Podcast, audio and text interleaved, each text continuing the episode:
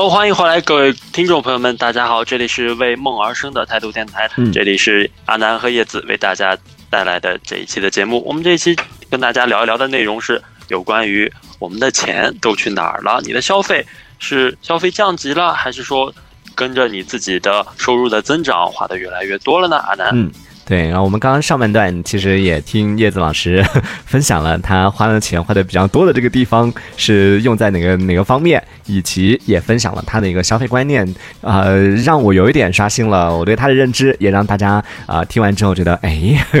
体育老师居然，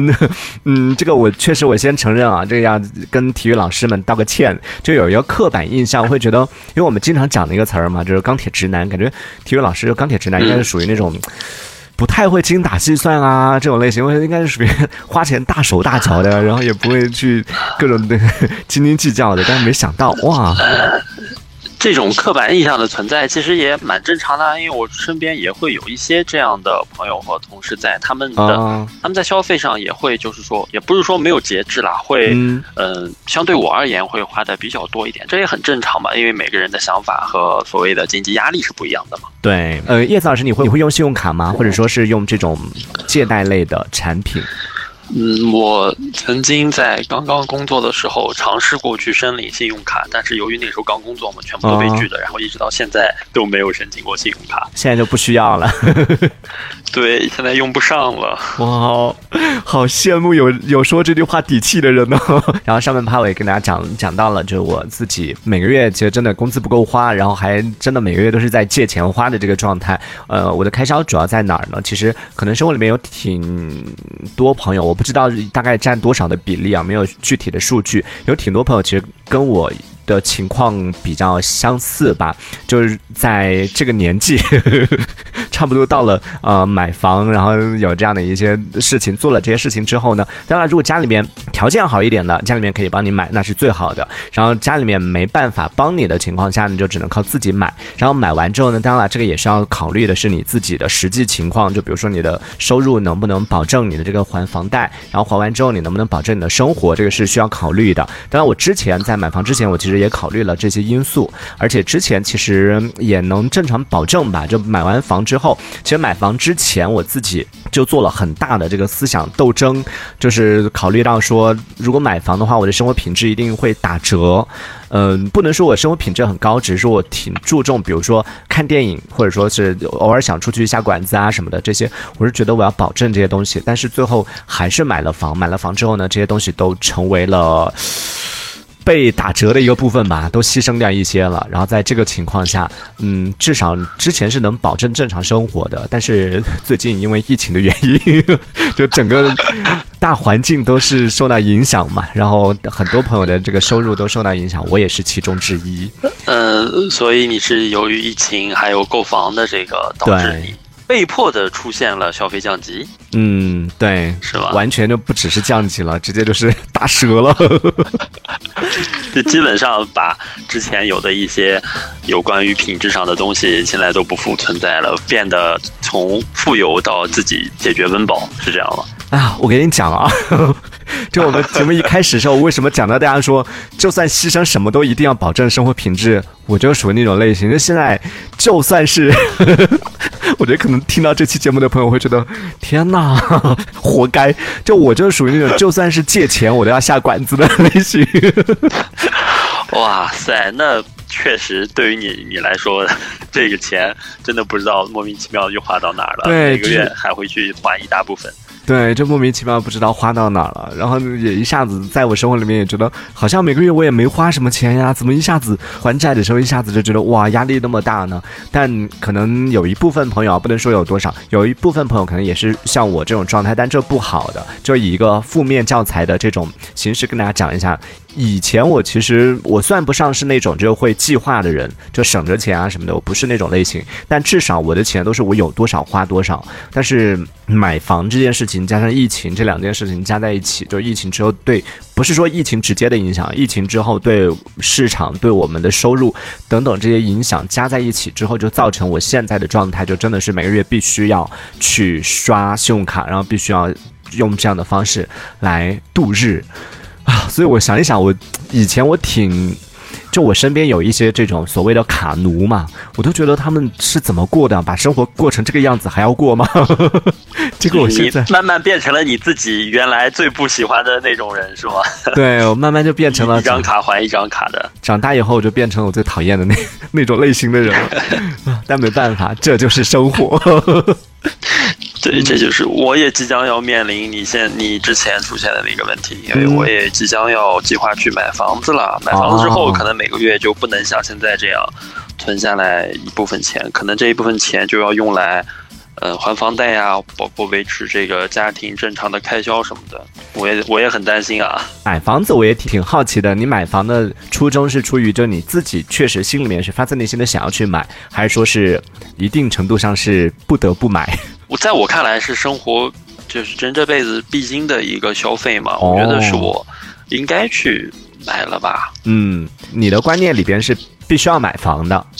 对，是必须要去买房子的。嗯，对，这个是可能每个人观念不一样，就很奇妙的，就是其实我的观念啊，一直包括到现在，其实我都觉得，就算你不买房。其实也是可以的，我自己其实我是真的是被迫的，就不得不买，然后做了这件事情，并不是我自己主动想要去做这件事情的。那你买了之后会后悔吗？一直到现在为止，因因为我是被迫的，就这件事情我没得选。就如果让我自己选的话，其实我也不到后不后悔，就是我压根儿我就没有买房这件事情没在我的计划上，在做思想准备的那个阶段。某一天我回家的路上，就我要走高架桥嘛，然后看到那个高架桥就是。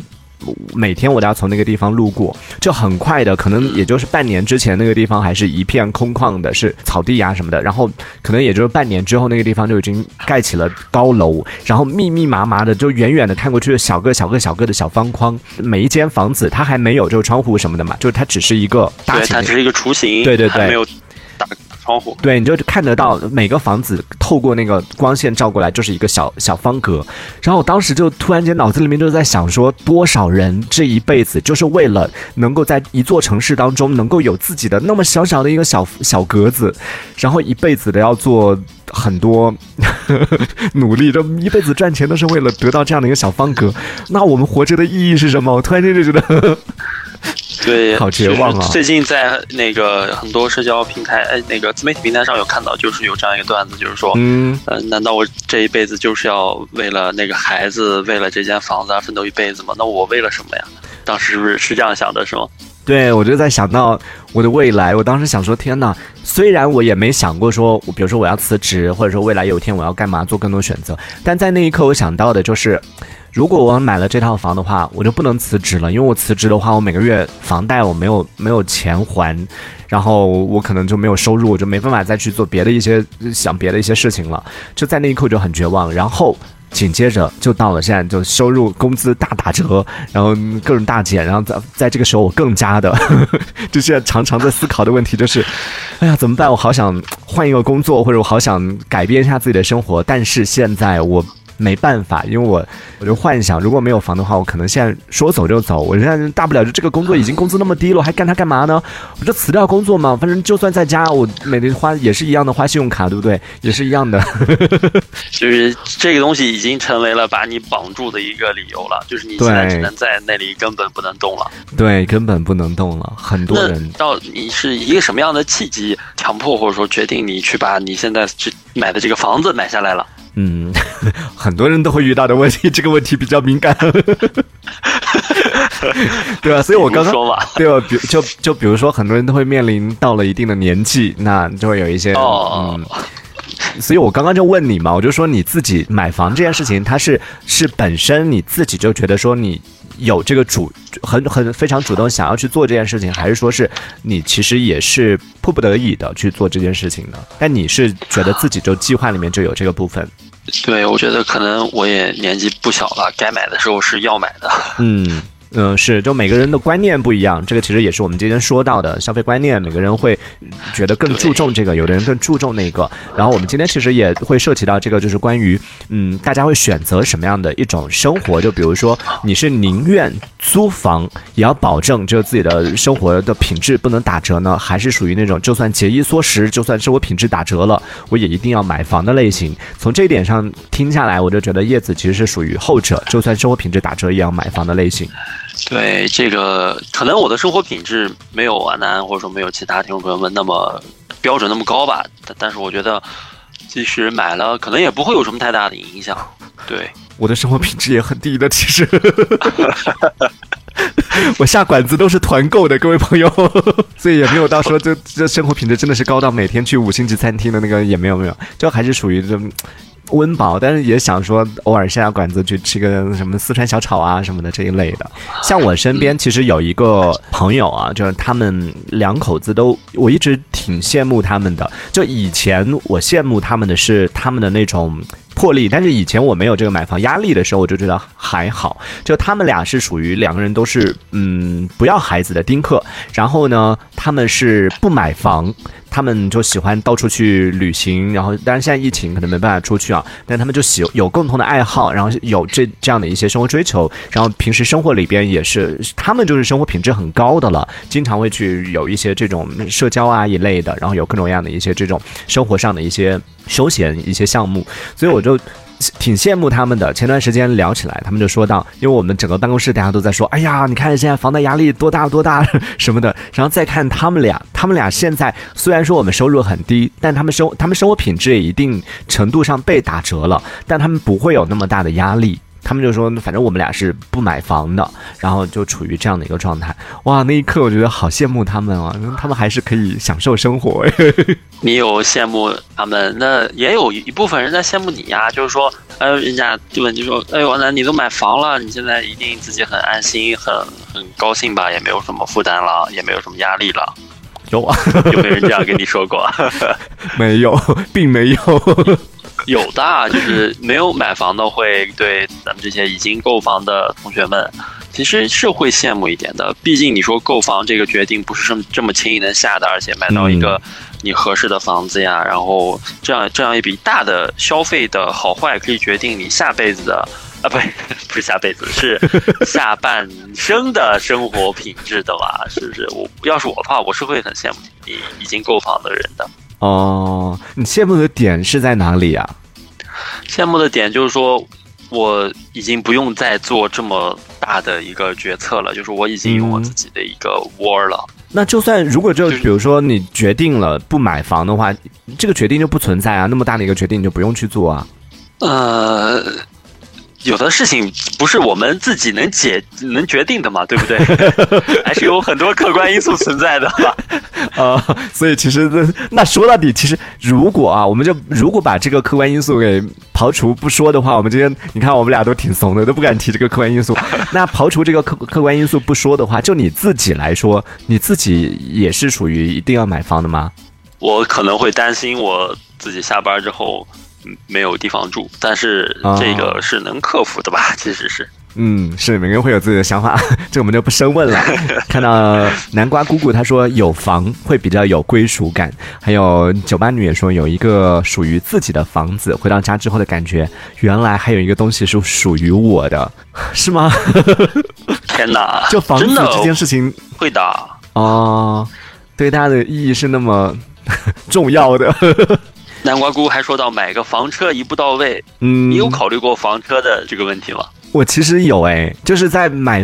房之前就没有买房的时候，而且没有买房打算的时候，我之前有想过。首先，我是确定就没有这些的压力的情况下，我自己是确定说我不买房的。然后在这样的呃情况下，当然我我也也不是说是绝对不买。万一哪一天这个房价房价已经跌到了我两个月的工资可以买一套，我不买我傻。